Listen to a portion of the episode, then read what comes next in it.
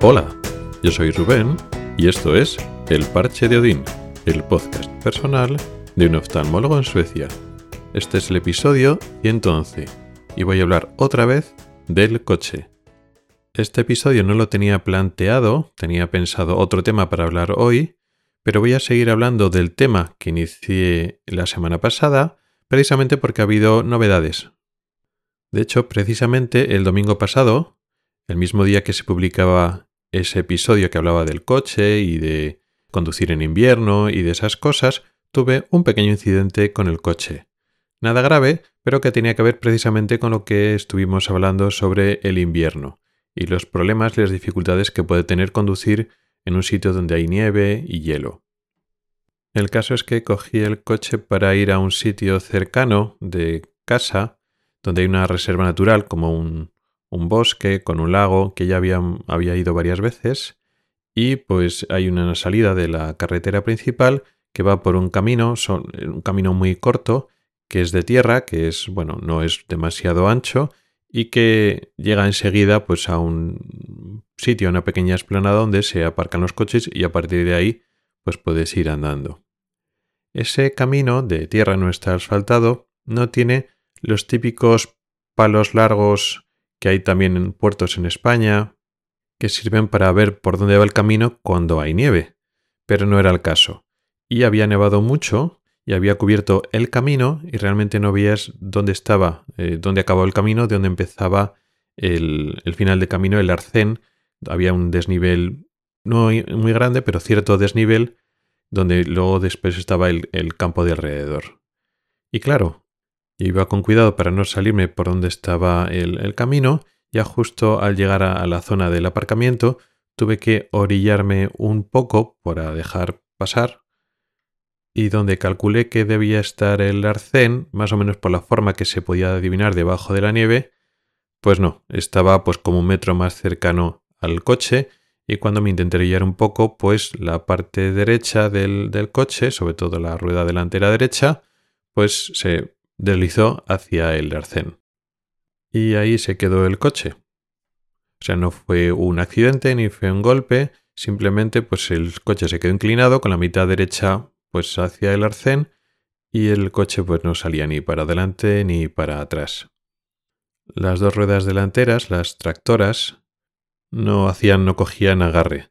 La que estaba en el arcén, pues por el que estaba en un banco de nieve, pero la que estaba arriba todavía estaba en la carretera, primero por la inclinación del coche y por tanto de la rueda, y también por la nieve que había en la carretera, pues nada, esto que nos pasó no es para nada nuevo o extraño. De hecho, alguna otra vez que vinimos al mismo sitio, porque es, esa reserva natural es un sitio que, que he ido varias veces, pues ya vimos que le pasó a otro coche algo parecido y que, bueno, la gente estaba ya, cuando llegamos, estaba ayudando a empujar el coche y salió. Y de hecho, ese mismo día, cuando, bueno, se solucionó todo y nos íbamos, a otro coche le pasó lo mismo se volvió a, caer y estaba ayudándole gente y también salió. O sea que no es nada extraño. De hecho, cuando no, nos pasó y había gente ahí, ¿no? Que, una gente que iba, otra gente que venía ahí en la zona del aparcamiento, pues enseguida vinieron eso, varias personas, que no, es que conociéramos, varios suecos que estaban allí, ayudarnos con el coche. Pero resultó bastante difícil. Estuvimos empujando hacia adelante, estuvimos empujando hacia atrás, conseguimos que el coche eh, fuera unos, unos pocos metros hacia adelante, pero no salía. En cuanto inclinadas las ruedas hacia la carretera para subir, no cogían. Si empujabas todo recto, pues parecía que, que iba hacia adelante, pero no solucionabas el tema.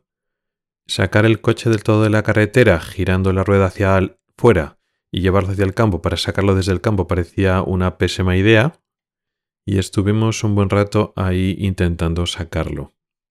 Estuvimos, como decía, entre varios empujando hacia adelante, hacia atrás, limpiando la nieve que había en las ruedas delanteras, poniendo una especie de, palos o maderas eh, debajo de las ruedas para que hicieran mejor agarre, pero no, no había manera. Estuvimos pues cerca de una hora empujando para adelante, empujando para atrás.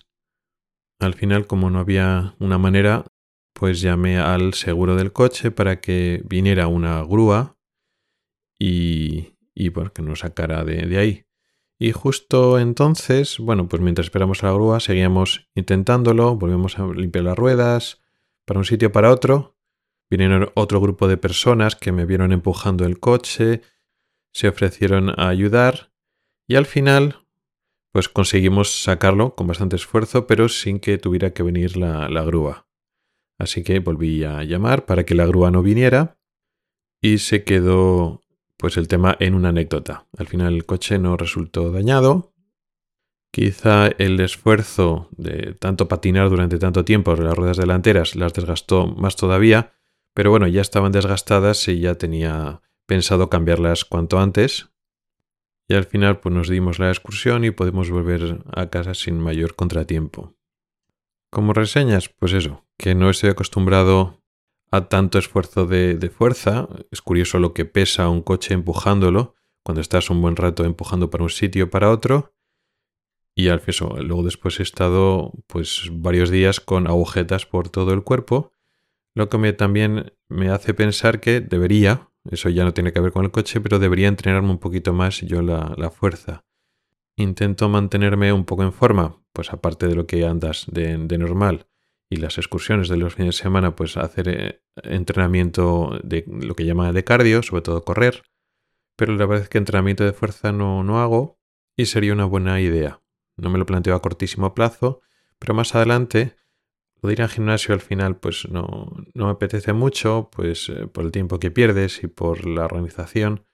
Pero igual algunos tablas, algunos ejercicios de fuerza sí que sería una buena idea que podría hacer en casa alternándome con lo que es el cardio, con lo que es el correr.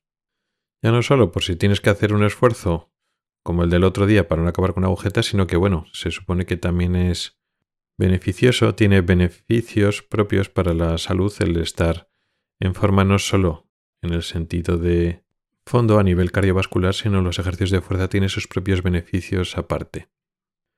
Aparte de eso, me ha servido como experiencia cómo funcionaba el tema de tener que llamar a un seguro del coche. La verdad es que hace mucho tiempo que no tengo que llamar al seguro de un coche. no he tenido muchos incidentes con, con el coche en España, pero hace ya muchos años. Una vez tuve que llamar. Y aquí en Suecia me ha parecido interesante cómo funcionaba. La verdad es que no tenía justo apuntado a mano el teléfono de asistencia del seguro, entonces entré en la página web del seguro del coche con el, con el móvil y bueno, pues para notificar una incidencia o necesitas asistencia, te lleva a una página web. Y en esa página web dices, bueno, pues qué tipo de asistencia tienes, lo selecciones de menú y te permite compartir tu ubicación. Y entonces manda directamente tu ubicación, con, coge los datos del GPS del móvil y la incidencia. Y ya está, le das un clic a un botón y no tienes que hablar con nadie.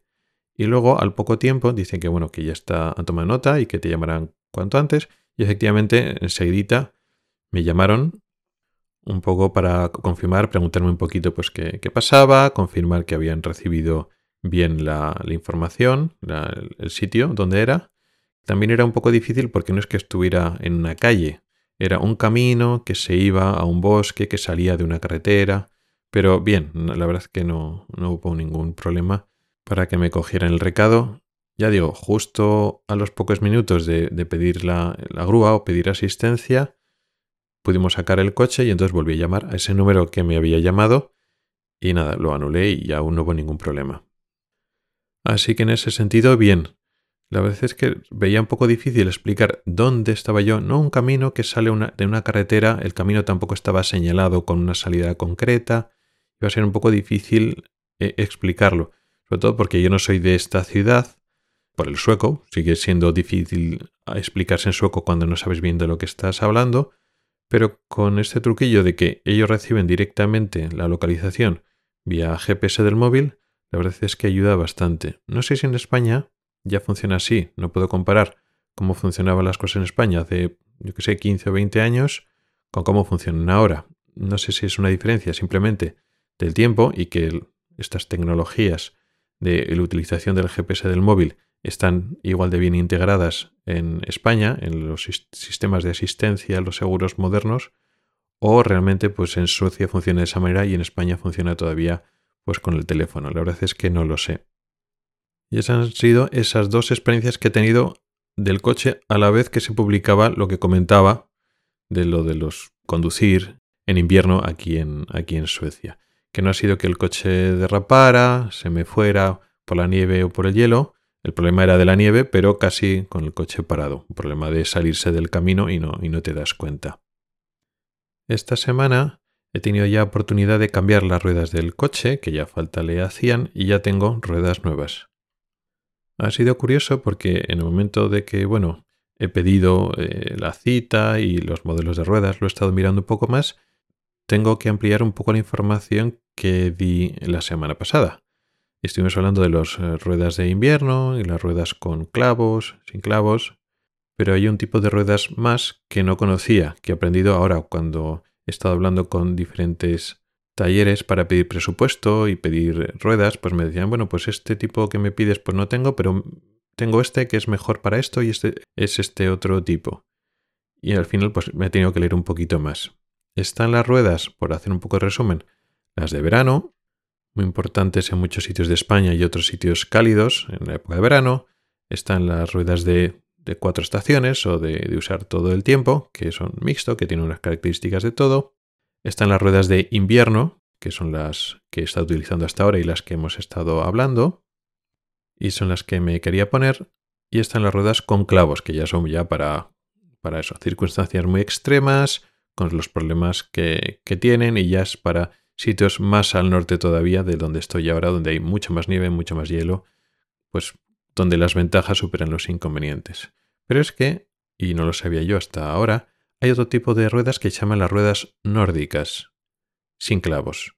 O sea, son más que las de invierno, pero menos que las de clavos. Estarían entre las de invierno, que conocemos normales, que también hay en España, y las que son con clavos, que tienen incluso mejor rendimiento para la nieve y el hielo que las que se llaman de inviernos, sin llegar a, a lo bien que van con las de clavos pero también tampoco tienen los inconvenientes de las ruedas de los clavos, que aparte del, precio, pues que hacen muchísimo ruido y que realmente, pues bueno, no puedes llevarlas a partir de ciertas épocas.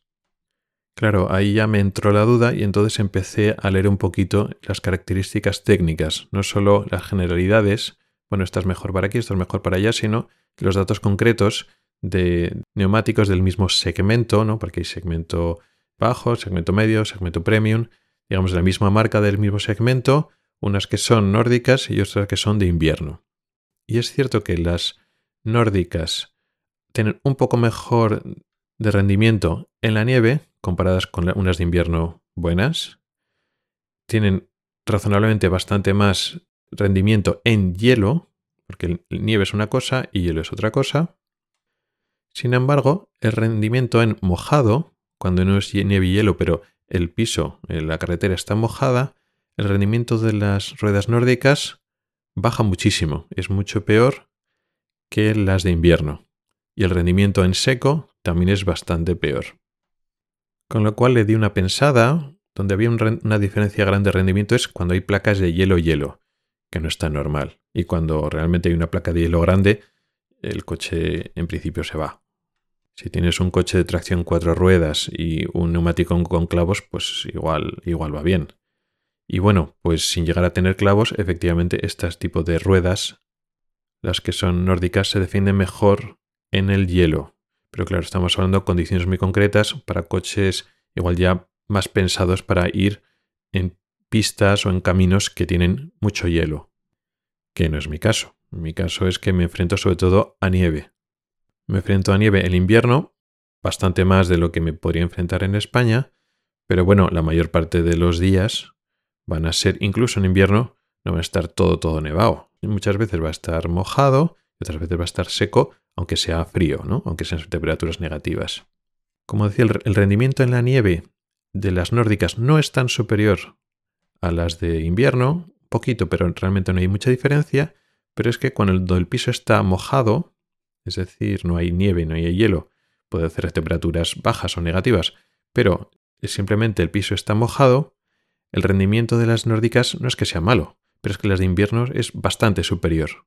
Entonces, tal como yo tenía pensado que además quiero utilizar las de invierno para todo el año y no andar cambiándolas en verano, porque aquí no hace una temperatura tan alta para que las de invierno se degraden tanto, pues al final he optado por unas de invierno más o menos como las que tenía previamente. ¿Por qué eso? Porque a lo largo de todo el año, con agua y con lluvia me, van a rendir mucho mejor, se van a degradar en verano estas de invierno mucho menos que las nórdicas, que las nórdicas sí que se degradan en cuanto a la temperatura sube de 5 o 7 grados, se, se degradan mucho más que las de invierno. Así que esto me ha servido para aprender pues, que hay más todavía, más tipos de ruedas de las que conocía. Quizá en un futuro, depende pues, de las actividades que haga, donde viva, si al final me cambio a vivir a otro sitio, o si me cambio de coche, o hago otras actividades, en futuro podría plantearme pues, volver a ese, a ese momento de que utilizas coche, unos neumáticos de invierno y otros de verano, y los nórdicos, los neumáticos nórdicos, pues es una alternativa en el futuro sí cambie mi actividad, pero yo creo que ahora de momento voy a seguir con los neumáticos de invierno. Y la verdad es que el coche eh, funciona, está como, como nuevo. El que, el agarre que tiene las cuatro ruedas, el sobre piso mojado y sobre nieve, pues claro, muchísimo mejor que antes. Ya me había acostumbrado a andar más despacito, al arrancar, al girar un poco más despacito, para que el coche no derrapara, porque efectivamente ya estaba bastante desgastada. Estos neumáticos que tenía hasta, hasta esta semana, pues ya tenía sus añitos. Y ahora ya digo, como estrenar coche coche nuevo, mucho más ágil y mucho más seguro. Y poco más, eso quería contarte, una actualización del tema que había iniciado la semana pasada, pero ahora ya con conocimiento de causa, de haber tenido un pequeño incidente con el coche y además haber tenido que cambiar las ruedas y haber tenido que informarme cómo son los neumáticos aquí en el norte. Muchas gracias por el tiempo que has dedicado a escucharme. Tienes los métodos para contactar conmigo en las notas del programa. Nos oímos la próxima semana. Hasta el próximo episodio.